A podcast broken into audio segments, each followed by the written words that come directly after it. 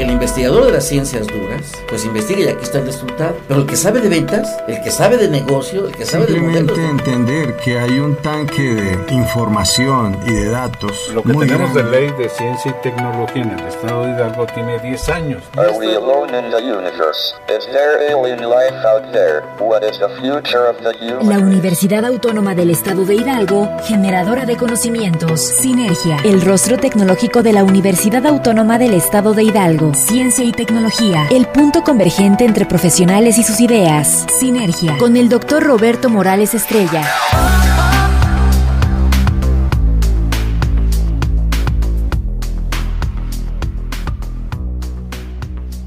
Pues muy buenos días, estimados radioescuchas, nuevamente con ustedes para darles la más cordial de la bienvenida en este su espacio de Sinergia, el rostro tecnológico de la Universidad Autónoma del Estado de Hidalgo. Y pues en esta ocasión está con nosotros Enrique Guzmán Morales. Él es egresado de nuestra alma mater del área de economía y se ha venido desempeñando pues como gestor tecnológico y con un área, una línea de especialización en materia de propiedad intelectual y pues actualmente está participando como consultor en una organización denominada de Cugo. Y que bueno pues nos va a platicar su experiencia él como egresado y pues cómo fue que se le formó aquí como profesionista en esta Universidad Autónoma del Estado de Hidalgo. Y bueno pues Enrique bienvenido nos da mucho gusto que estés con nosotros. Y pues entrando en el tema cuéntanos cómo es que te ha ido profesionalmente cuándo egresaste y cómo es que te has insertado en este sector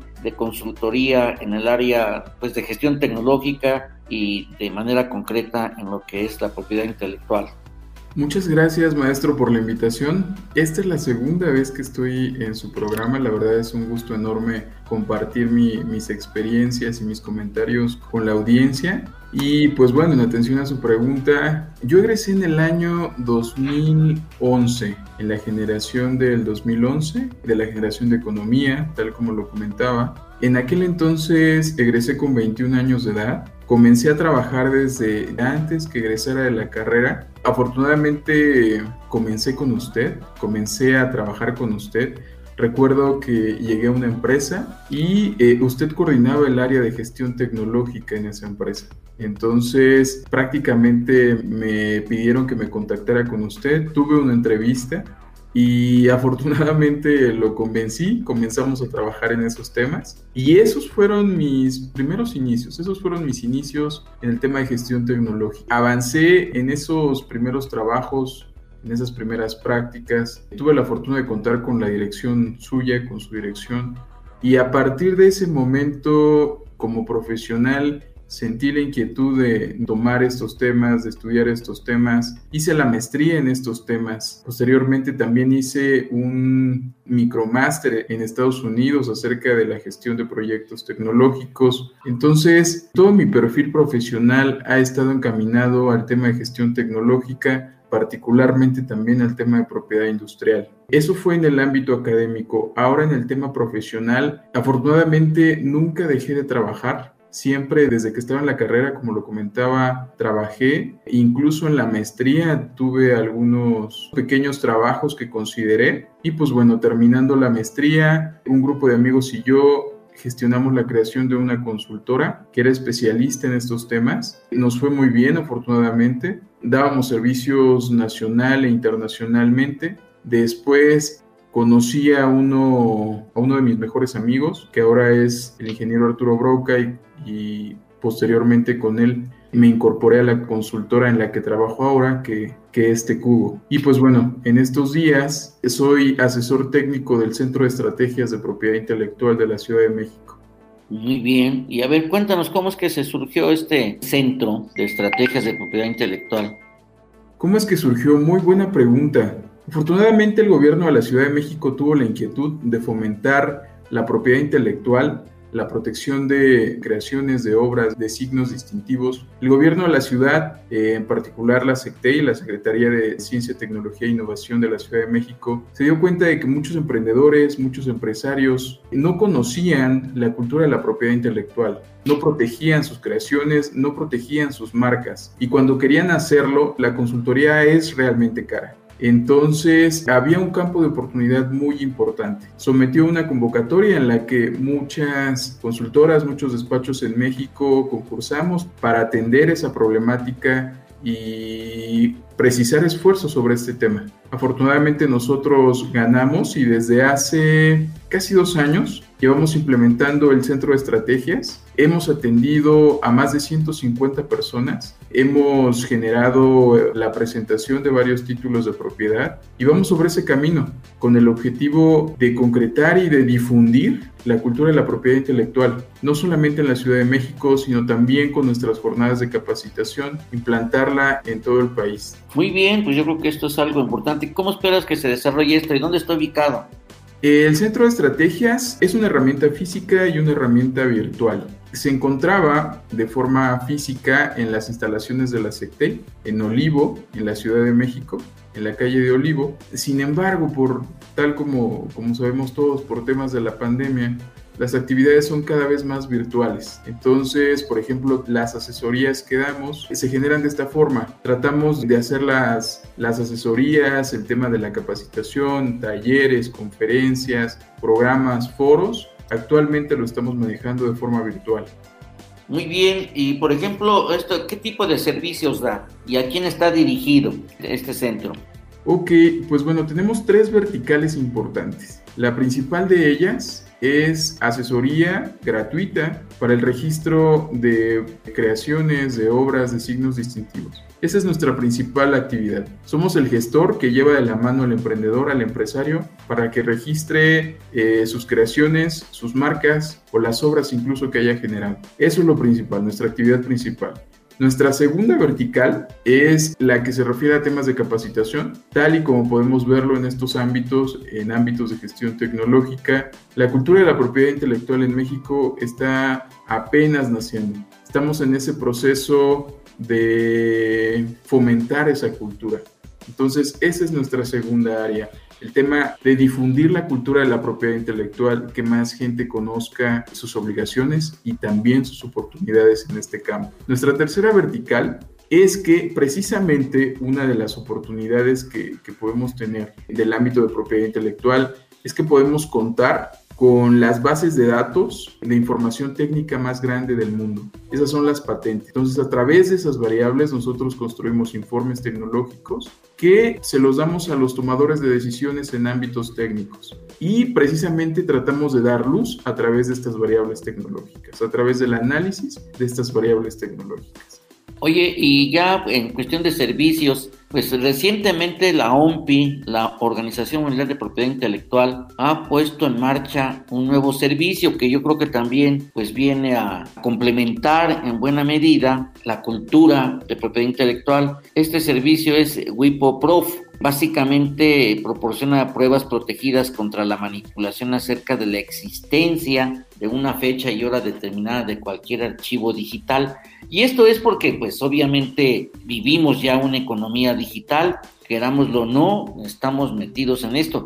La única diferencia, por poner un ejemplo con otras naciones como Corea del Sur, y nosotros, pues nosotros somos usuarios de tecnología y Corea del Sur es generadora de tecnología, donde las naciones que son generadoras de tecnología, pues obviamente que hacen un mayor uso de la cultura de la propiedad intelectual. Pero este servicio, ¿nos puedes decir algo sobre este servicio de WeProf?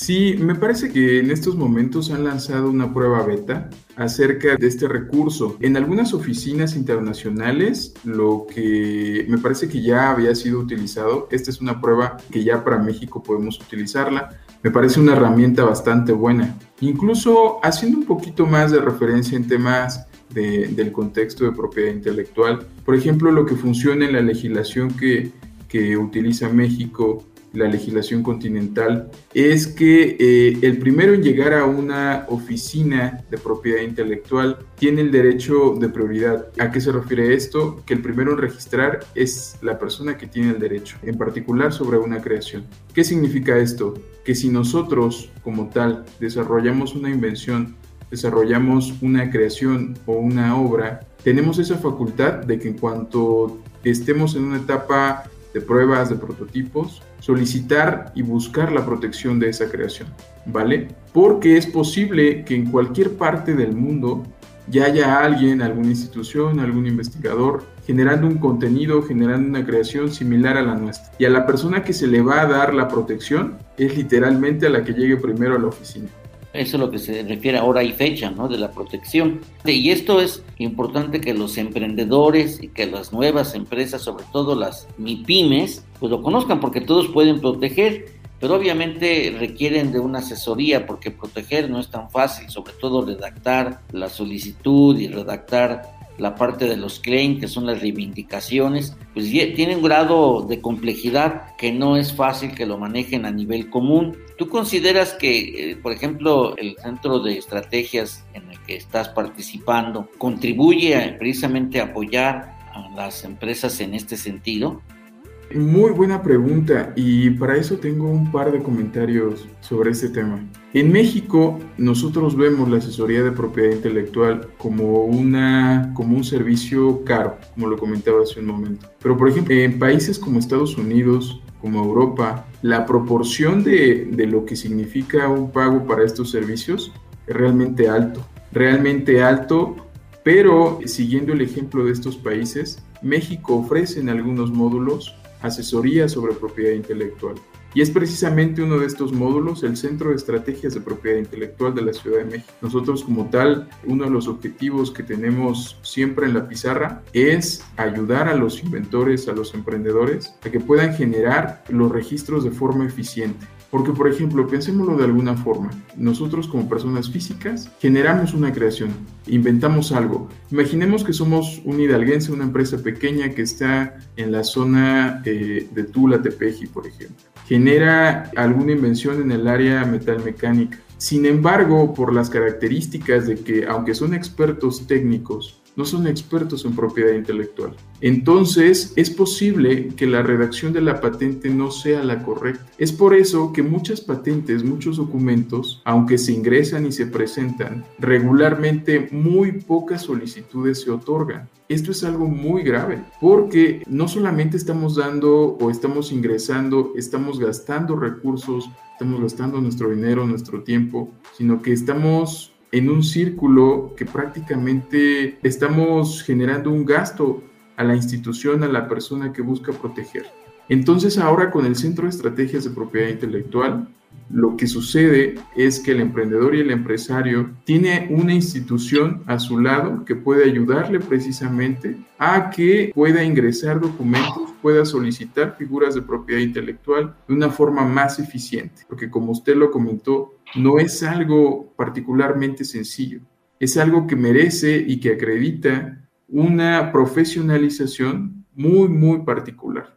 Yo creo que esto es algo importante, sobre todo porque nuestras empresas, pues obviamente, yo creo que para que se impulse la cultura es porque debe haber una necesidad. Y nuestras empresas no son generadoras de tecnología. Eso implica que, se acerquen articulándose con instituciones educativas y centros de investigación, que haya una transferencia tecnológica para que pues las empresas, independientemente del tamaño sobre todo las micro, pequeñas y medianas, trabajando en red, pueden proteger sus inventivas y crear inventivas, porque la permanencia en el mercado hoy en día obedece precisamente a esa imperiosa necesidad de tener que crear nuevos productos, nuevos procesos, nuevas estrategias de mercado, nuevas redes de interacción, o sea, crear hubs, crear ecosistemas, y que esto obviamente no se puede lograr si no se está permanentemente creando, desarrollando prototipos eh, y que además, pues que se tengan unas salidas al mercado. Necesitamos cambiar este paradigma. ¿Tú crees que la falta de una cultura en materia de propiedad industrial e intelectual ha sido uno de los factores por el que no se patente, porque, por el que los mexicanos y las empresas mexicanas no patenten, porque tú mejor que yo sabes que el 95% en términos generales en promedio de las patentes que se solicitan y se conceden, pues son de extranjeros y no de mexicanos, no de empresas mexicanas ni de instituciones mexicanas. ¿Tú crees que esta cultura podría coadyuvar a revertir ese, pues ese desafío?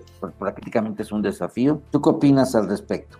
Sí, precisamente me parece que dio en el clavo, maestro, porque eh, como lo comentaba hace un momento, y usted también recalca en eso, Cuando pensamos en propiedad intelectual, cualquier emprendedor, cualquier eh, ciudadano, cuando piensa en propiedad intelectual, piensa en abogados, piensa en obligaciones, piensa en restricciones. Y me parece que solamente que eso es solamente una de las caras de la propiedad intelectual el hecho de proteger porque alguien puede robar mis creaciones, alguien puede robar mi propiedad. Esa es solamente una de las caras. La otra cara y la cara bondadosa de esto es que eh, las oficinas de patente en el mundo y las oficinas internacionales de propiedad industrial ofrecen al público en general, al público mundial, las bases de datos de información técnica más valiosas del mundo. ¿Ok?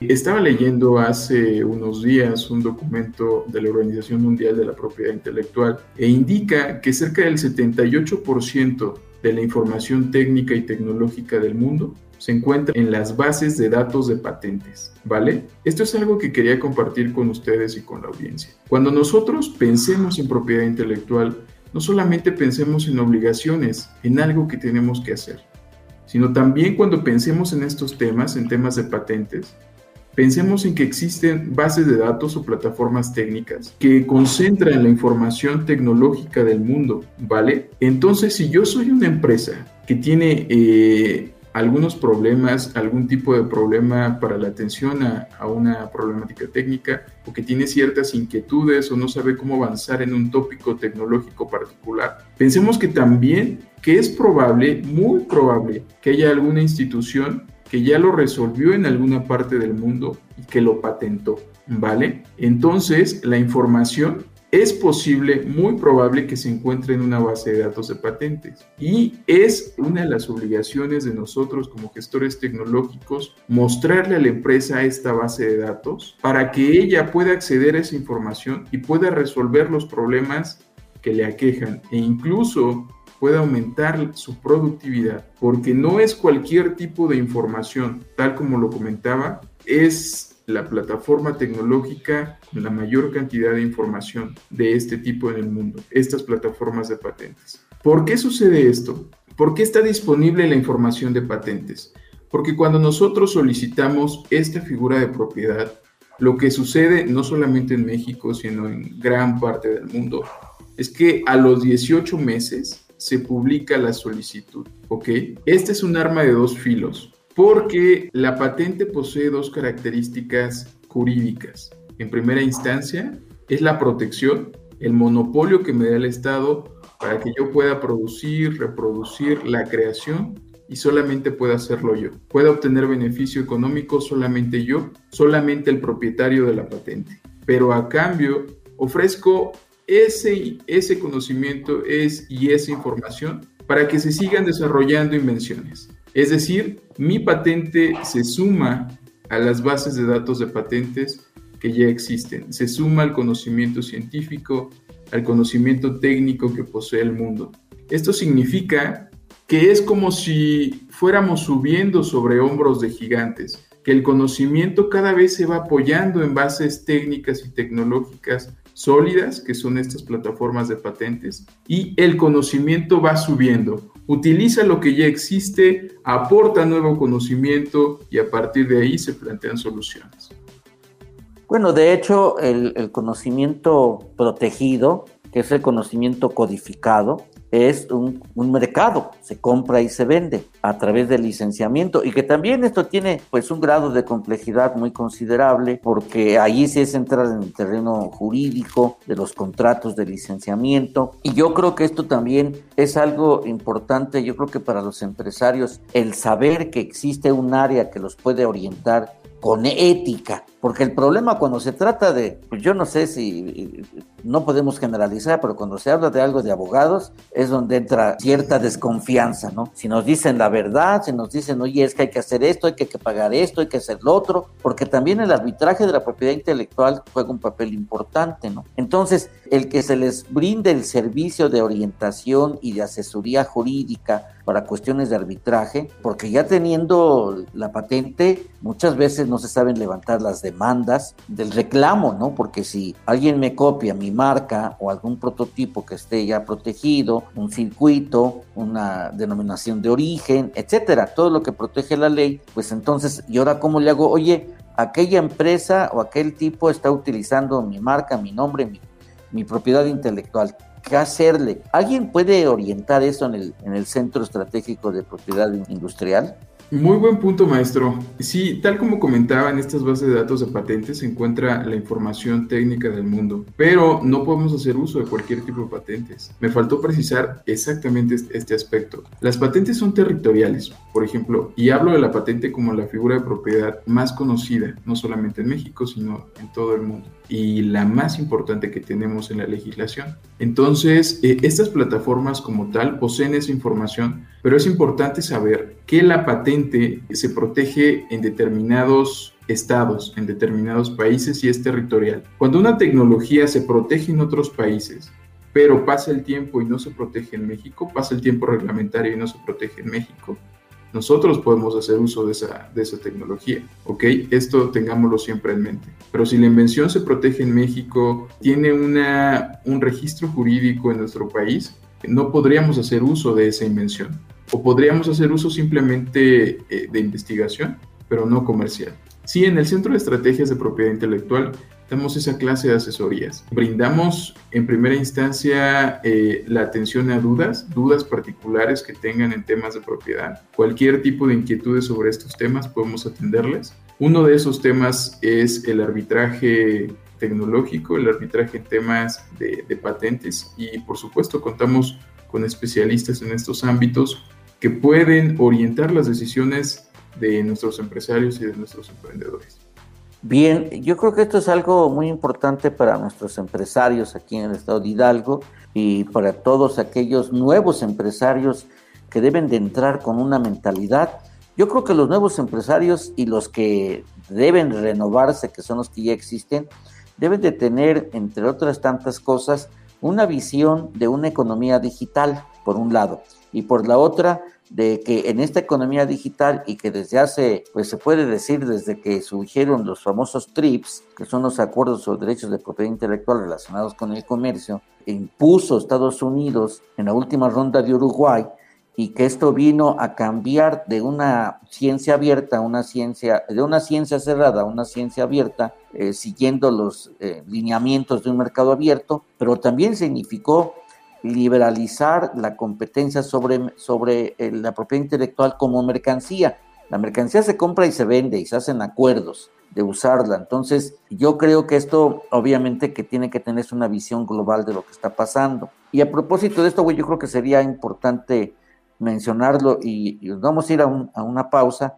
pues te hago, te adelanto una pregunta. ¿Cómo es que se pueda relacionar la necesidad de una cultura de propiedad industrial e intelectual en un ámbito digital que ya estamos viviendo y sobre todo en esta crisis mundial que ya es, que es la crisis de los microprocesadores, de los semiconductores, que está poniendo en, pues, en alto riesgo en una, una parálisis no solo la industria automotriz, sino a toda aquella industria, a toda aquella actividad que depende de los sensores. Entonces esto juega un papel fundamental. Vamos a, a una pausa y regresamos en un momento.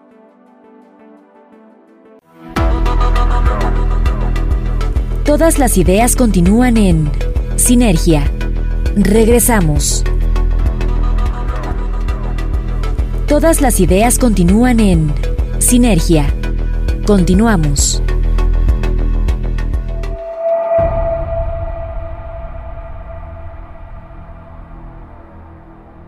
Bien, pues ya regresamos y me gustaría, eh, estimado Enrique Guzmán Morales, para que no piensen que vas a cantar después una canción, pues que nos ayudes a entender esta parte de la crisis adicional, eh, porque ahorita las crisis en el mundo a nivel global y a nivel nacional están al orden del día, la crisis de, de los microprocesadores, los Pandora Papers, y todos los eh, paraísos fiscales que también juegan un papel importante en el flujo de recursos financieros y que también tiene relación esto con las criptomonedas. Eh, por ejemplo, ahí está bien muy complejo. Entonces, yo considero que la propiedad intelectual es un eje transversal que impacta en, pues, en las actividades económicas desde una perspectiva global. ¿Qué opinas tú en este contexto de crisis?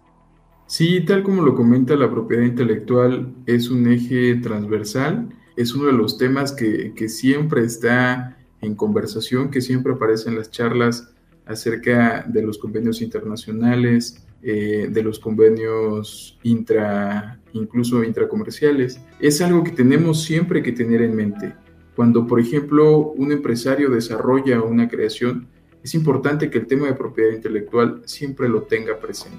Hace un momento, eh, en el caso, por ejemplo, en el caso puntual de los microprocesadores, este es un tema que se viene dando desde ya hace algunos años. Me parece que esta ya es la gota que derramó el vaso. El hecho de que, de que esa escasez puede impactar tanto en la manufactura internacional, no solamente nacional y no solamente de un sector, como comenta el sector automotriz, sino de forma mundial y en diferentes sectores económicos. Este, eh, pues me parece que es una crisis de un aspecto tecnológico muy, muy importante, pero las crisis también son una oportunidad para generar nuevo conocimiento, para generar nuevas soluciones que atiendan problemáticas particulares.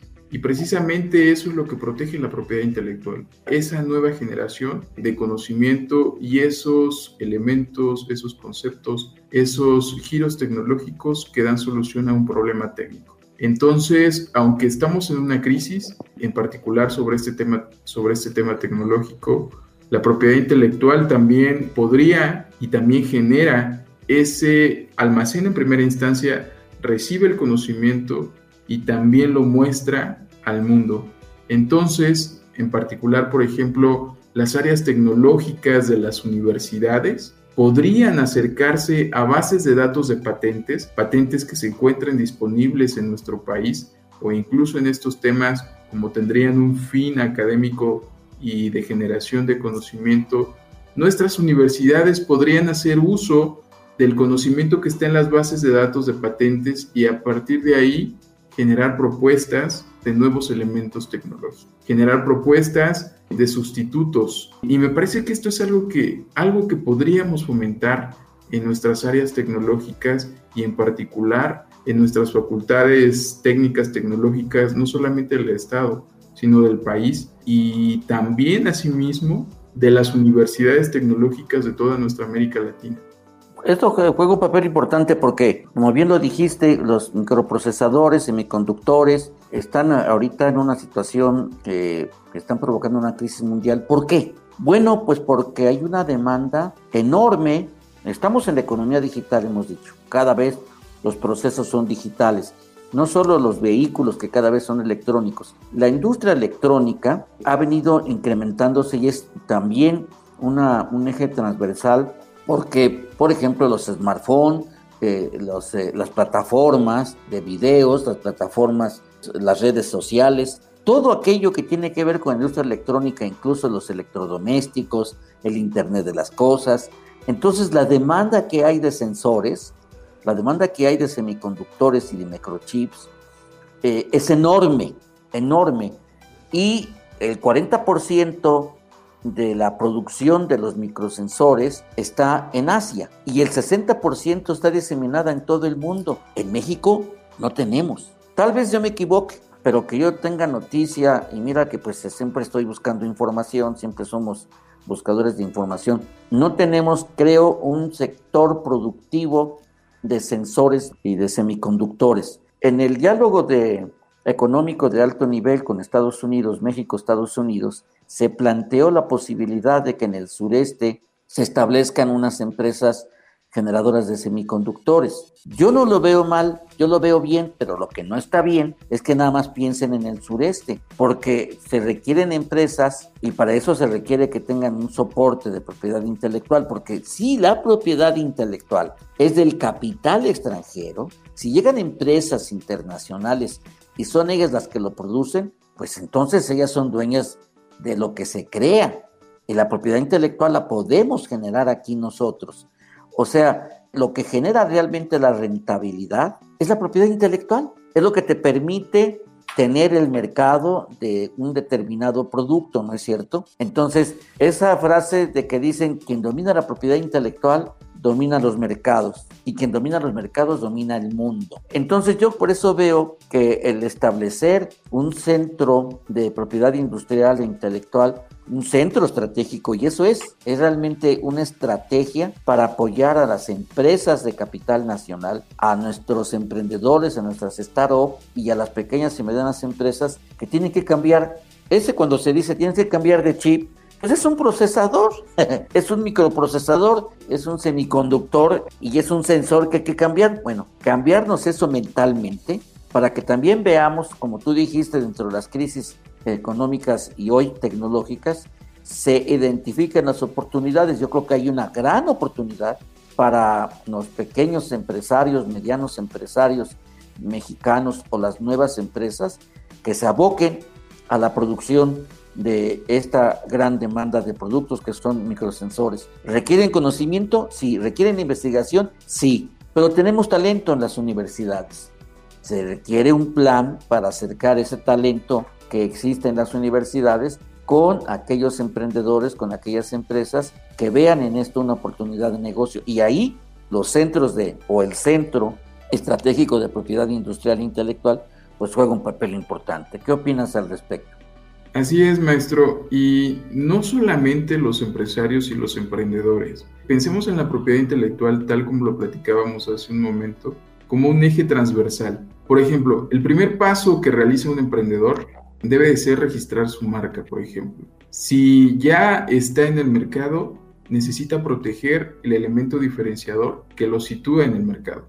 ¿Vale? Entonces es súper importante que atienda el registro de los activos que hacen que su actividad sea diferenciable, sea diferenciable en el contexto en el que se ubica. Entonces es importante que los primeros elementos que pensemos como empresarios, como emprendedores, sea en primera instancia el registro de nuestra marca. Después pensaremos en otros temas, pero es importante que lo tengamos en cuenta. Ahora sí, si lo queremos hacer tal como lo indica la regla y de la mejor forma posible, es generar estrategias de propiedad intelectual, proteger todas las aristas de mi proyecto tecnológico. En primera instancia, eh, proteger mi signo distintivo, proteger mi marca, si desarrollé alguna invención, protegerla con una patente, con un modelo de utilidad, si desarrollé software, protegerlo bajo la figura de derecho de autor. Es decir, para cada arista de mi proyecto existe una figura de propiedad que precisamente se encarga de eso, de proteger ese aspecto tecnológico, esa solución, esa obra, esa creación que tiene mi proyecto. También ahora, si yo soy un estudiante eh, si yo soy un estudiante que, está en un proceso de aprendizaje, ¿dónde puedo ver cuál es la última tecnología que se está desarrollando? ¿Cómo puedo conocerlas? ¿Cómo puedo eh, tener ese acercamiento? Pues precisamente haciendo uso de las bases de datos de patentes para saber qué están generando, qué se está generando en el mundo, qué se está generando en un contexto tecnológico particular que me interesa por ejemplo, he notado a través de, estos, de este tiempo que llevo en propiedad intelectual que muchos de nuestros tesistas, eh, principalmente de licenciatura, solamente se dedican a la recopilación de, información, pero no atienden, por ejemplo, en el caso de tesistas del área técnico-tecnológica, temas de, temas de propiedad intelectual, no incorporan base de datos de patentes dentro de sus fuentes de información. Entonces, en México existe un carente uso de estas herramientas.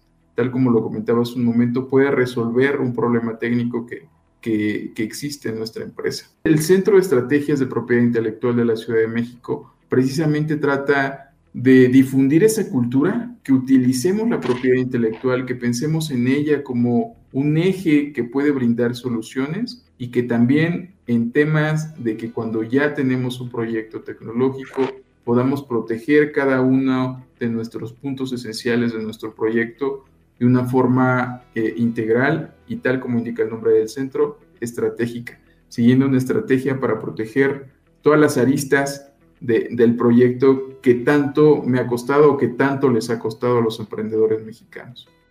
Sí, yo creo que eso es algo importante porque muchos emprendedores tienen una idea y piensan que con una idea pues eh, ya pueden sacar adelante el proyecto. Y no, es emprender es, es un salto al vacío, dicen algunos expertos, porque Y además no es un, trabajo de género solitario, es un trabajo de grupo, es un trabajo de, con distintas visiones y una transversalidad que incluye la transdisciplinaridad, o sea, distintos conocimientos. Una organización productiva como actividad económica requiere, dependientemente del sector, pues de distintos especialistas y de distintos expertos. Puede ser que alguien no tenga una formación académica, pero sí se requiere que tengan una experiencia, una visión y una capacidad de identificar eh, y resolver problemas.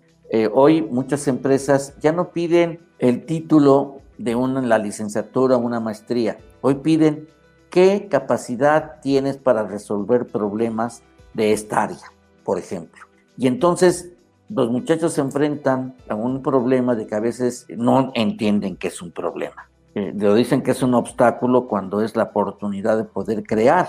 Por eso es muy importante el pensamiento crítico para la creatividad y el aprendizaje, que esto viene a jugar un papel importante. Pero a mí me gustaría pues que nos ayudaras a visualizar la posibilidad de que pues en el estado de Hidalgo y de manera concreta en la Universidad Autónoma del Estado de Hidalgo pudiera crearse, formar un centro estratégico de propiedad intelectual, porque la parte importante es crear una red a nivel nacional, yo me estoy imaginando, ¿no? Incluso regional, yo no sé, en primera instancia, para que se impulse, sería una forma de impulsar también la actividad económica con un alto grado de competitividad. Recordemos que competitividad es la capacidad de velocidad de aprender para innovar. Y esto es que innovar es precisamente llevar al mercado prototipos con atributos, con capacidades que satisfagan las necesidades, las nuevas necesidades que están surgiendo con esta, estos patrones de conducta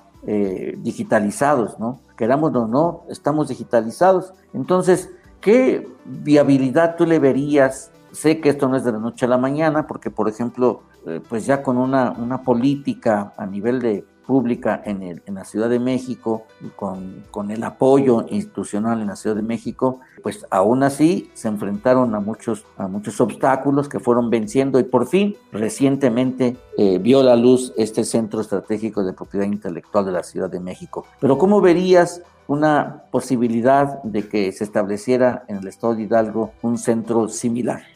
Muy buena inquietud, maestro. Bueno, recapitulando un poquito, yo creo que la innovación, la solución de problemas tecnológicos, no se da en ambientes aislados. Se tiene que crear condiciones para que la innovación florezca. Y es precisamente eso como, como una plantita, como una flor, la innovación. Necesitamos crear el ecosistema para que pueda florecer y crecer. Y me parece que una de las condicionantes para que precisamente la innovación florezca y se desarrolle, uno de esos temas es la fortaleza de la propiedad intelectual y es el uso de, la, de, las herramientas que tiene, que presenta la propiedad intelectual, tanto a la hora de proteger, tanto como a la hora de obtener ese conocimiento, de acceder a las bases de datos de patentes, tanto de sumar conocimiento como de hacer uso del conocimiento que ya se ha sumado.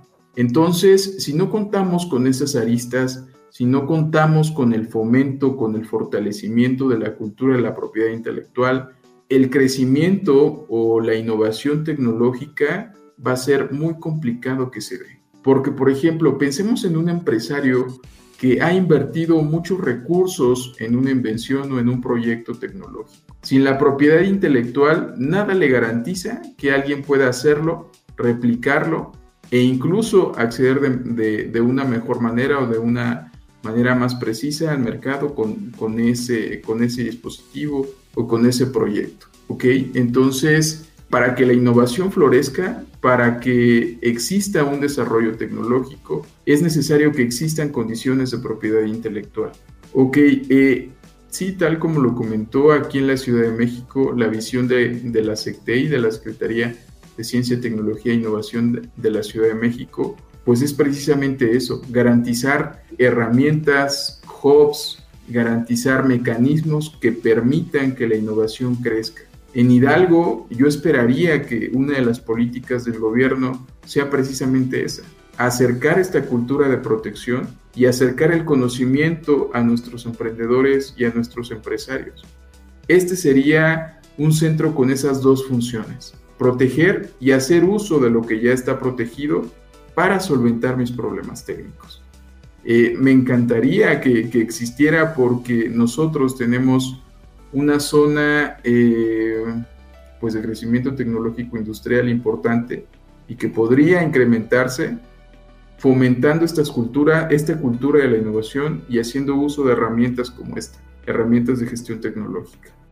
Eh, fíjate que ahorita que comentaste de crear las condiciones, recuerdo que en una ocasión, en uno de, sus libros de Andrés Oppenheimer, eh, comentó que él entrevistó a Bill Gates y le dijo, oye, ¿cuántos Bill Gates necesitaríamos en Latinoamérica para crear las condiciones, para que creara eh, pues la tecnología y todo lo que hay en Estados Unidos. Y Bill Gates, según esto, le contestó, si yo hubiera nacido en cualquiera de las naciones latinoamericanas, no hubiera podido hacer lo que hice en Estados Unidos. ¿Por qué? Porque las condiciones son diferentes. Entonces, esa es la parte importante, hacen falta políticas públicas, en la Ciudad de México, lo mencionaste, hay una política pública, hay una visión de la Secretaría de, Educación e Innovación Tecnológica y que pues en, el estado de Hidalgo y a nivel nacional pues requerimos de políticas de esa naturaleza. Está por que salga la ley de ciencia y tecnología a nivel federal, espero que entrando el año ya salga, yo no sé por qué no ha salido, ya se retrasó mucho y yo creo que no debe de retrasarse más, yo creo que pues entrando en el año sacando las, las nuevas iniciativas que están pendientes y que son muy, muy complejas, me imagino que ya va a salir adelante la ley. ¿Y por qué es importante que salga la ley de humanidades, ciencia y tecnología a nivel federal? Porque entonces se va a detonar la actualización y la reforma de las leyes de ciencia, tecnología e innovación en las entidades federativas. Y pues eh, esperemos, espero que yo tenga la oportunidad de impulsar esta idea de crear un centro de un centro estratégico de, propiedad eh, intelectual en el estado de Hidalgo. Y yo creo que eso pues eh, se vería pues muy bien. Pero bien, dinos por favor, Enrique Guzmán, ya nos dijiste cómo pues egresaste de la licenciatura, estudiaste la maestría en el Politécnico, en el CIECAS, y que pues también fue muy importante esa travesía y sobre todo la experiencia que has venido adquiriendo. Pero ¿Cómo te sientes tú como profesionista y cómo ves tú el futuro tanto del país, de la, cuestión tecnológica y del estado de Hidalgo?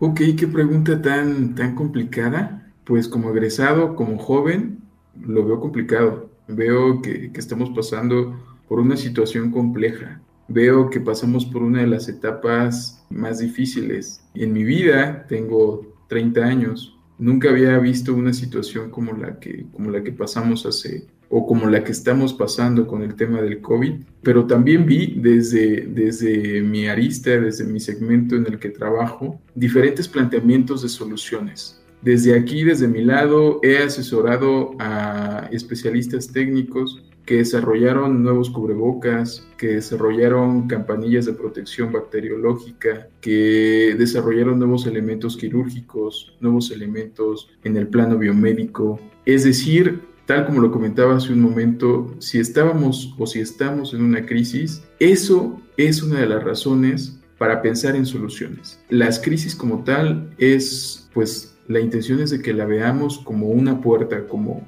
como una oportunidad. Y desde mi lado, afortunadamente, he visto que los jóvenes mexicanos, he visto el talento de los jóvenes mexicanos eh, dando frutos, generando nuevo conocimiento, generando nuevos elementos tecnológicos que brindan soluciones a la sociedad. Y pues desde aquí, desde el centro de estrategias, he puesto mi granito de arena para que ellos puedan proteger sus invenciones, puedan acercarse en el mercado y puedan seguir creciendo.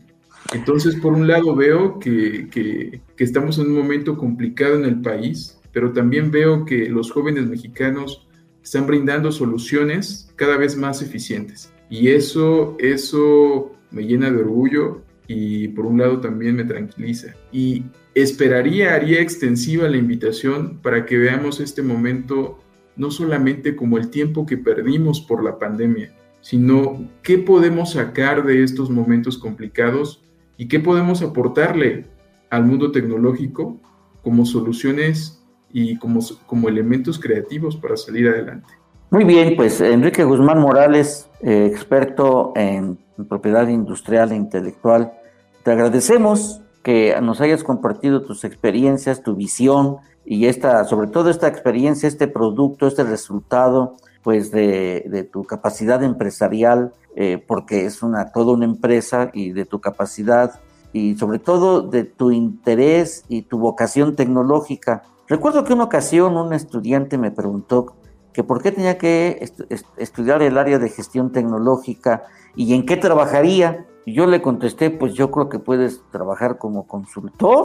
Y bueno, después de algunos años veo que se ha concretado eso y a mí en lo personal me da mucho gusto. Enhorabuena y pues te, auguro mucho éxito en esta, yo no lo llamaré aventura, en este nuevo proyecto que has iniciado con el Centro Estratégico de, de Propiedad Intelectual en la Ciudad de México y esto pues eh, es eh, un escalón más a todo lo que viene, sobre todo dada la complejidad que estamos viviendo y que se requiere gente con mucho impulso, con el amor a su patria, con un sentido nacional, con un sentido social, eh, porque tú pues obviamente tienes raíces populares muy fuertes, tienes raíces hidalguenses muy fuertes y, ¿por qué no decirlo? También raíces universitarias del orgullo universitario de nuestra Universidad Autónoma de Estado de Hidalgo. Muchas felicidades, te abrazo a la distancia y pues muchas gracias, ¿ok?